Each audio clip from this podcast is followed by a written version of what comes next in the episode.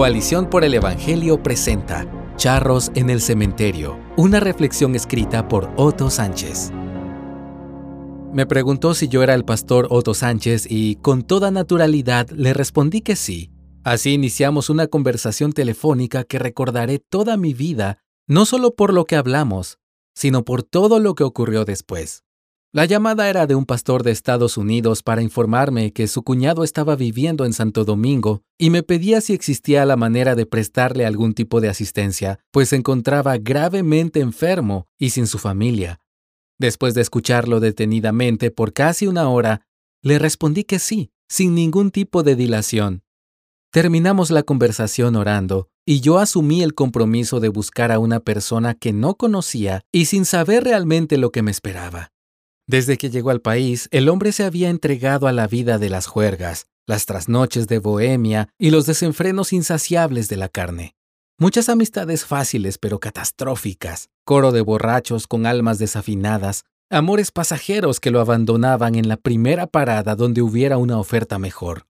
Su rutina no era predecible, Podía comenzar la tarde en una riña de gallos, temprano en la noche en un casino, la madrugada en un bar de barrio y sorprenderle el sol en la carretera rumbo a la playa. Su vida iba a una velocidad infranqueable. Era como si quisiera escapar de algo, quizás del sentido de justicia que lo perseguía sin tregua o de llenas risueñas sedientas de almas. Un día, su cuerpo decidió cobrarle venganza. Sus órganos comenzaron a pasarle factura de todo lo que hizo y nunca debió hacer. No le valieron los rezos. No fueron eficaces las invocaciones de los chamanes, que quedaron más roncos que los profetas de Baal. De nada valieron los santeros iniciados en Palo Mayombe, ni los gurúes a los que imploraba. Aunque tenía mucha fe, todo fue en vano porque esperó demasiado de aquellos que no podían darle nada. Buscó allí y acá Miró por todos lados pero no encontró a nadie. Sin dinero, era natural que también se quedase sin amigos ni nadie que lo consuele. Formé un equipo de personas que me asistieron en la búsqueda. Hicimos muchas llamadas, visitas a distintos hospitales y a la policía, todo con resultados negativos durante el primer día. El segundo día transcurrió igual y así el tercero. Lo buscamos por su nombre y por las descripciones que teníamos, Merigildo Beriguete Morgado. Cinco pies y nueve pulgadas de estatura, tez blanca y 230 libras de peso, de personalidad alegre y parlanchín. Al cuarto día recibimos una llamada. Apareció Merigildo.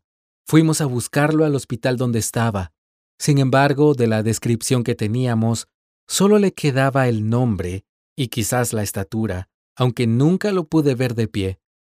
Me presenté como pastor que venía de parte de su familia y le pregunté cómo se sentía. Le aseguramos que lo sacaríamos del hospital para llevarlo a una casa en donde estuviera más tranquilo, limpio y seguro, en un ambiente de paz y amor. Su respuesta fue el llanto. Tal como le dijimos, lo hicimos. Lo llevamos a casa de Belkis, una hermana muy abnegada y sufrida, dispuesta a servir hasta los límites del sacrificio. Con una neumonía severa producto de ser VIH positivo, todos estábamos preparados para acompañarlo en ese último tramo de su vida.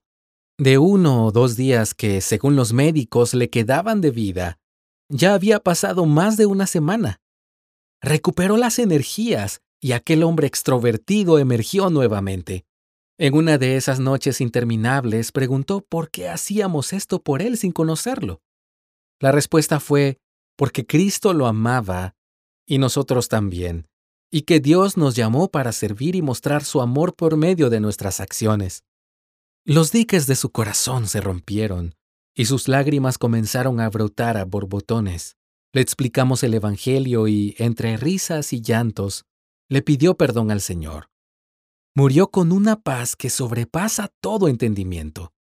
El funeral fue un martes por la mañana y solo pudimos asistir su hija, tres hermanos de la iglesia y yo. Aparecieron en la funeraria amigos y conocidos con los que el rey de la fiesta no pudo contar en su lecho de muerte.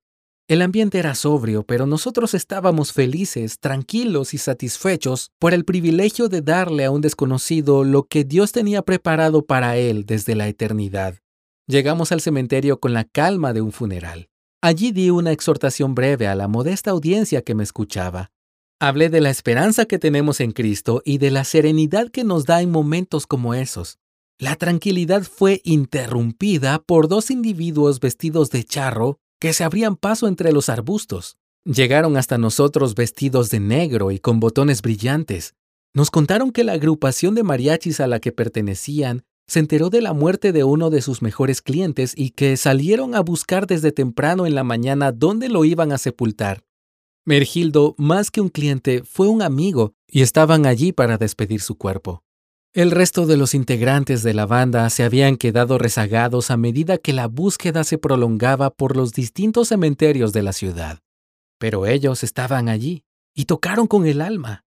Su llanto de dolor se confundía con el sudor bajo el sol inclemente del verano. Cantaron y tocaron, uno recostado sobre el guitarrón y el otro colgado de la estridente trompeta. Aquel modesto concierto se vio interrumpido varias veces por los gemidos incontrolables del corazón. Mi corta predicación había terminado cuando llegó el dúo de mariachis, pero la comencé de nuevo.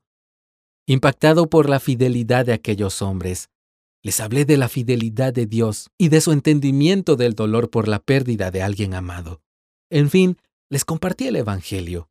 Terminé y allí nos quedamos en silencio por un tiempo envueltos y embelesados por el ruido de los rasgueos de un sepulturero anónimo que cumplía con su oficio luctuoso. No nos importó el calor, ni tampoco los demás compromisos de la agenda. Los charros se fueron por donde llegaron y se perdieron entre cruces y malezas. Nosotros regresamos con el recuerdo de aquel drama que todavía canta en los pasillos de la memoria. Esta historia es un retrato de la vida humana de quienes quieren escapar y no pueden, de los que alegran a otros menos a ellos mismos, de los que estuvieron acompañados mientras transitaban por los bulevares de la abundancia, pero tienen que caminar solos en los tramos escabrosos. También es una historia de sacrificio y solidaridad que nos recuerda que el servicio amoroso nace cuando Dios derrama su amor en nuestros corazones. Muchos desconocidos entrecruzan en nuestro camino, dándonos el privilegio y la oportunidad de servirles y mostrarles amor. No sé dónde están los del guitarrón y la trompeta, pero sé que Dios los puso allí para que les hablemos de su amor y de su Hijo. Gracias por escucharnos. Si deseas más recursos como este, visita coaliciónporelevangelio.org.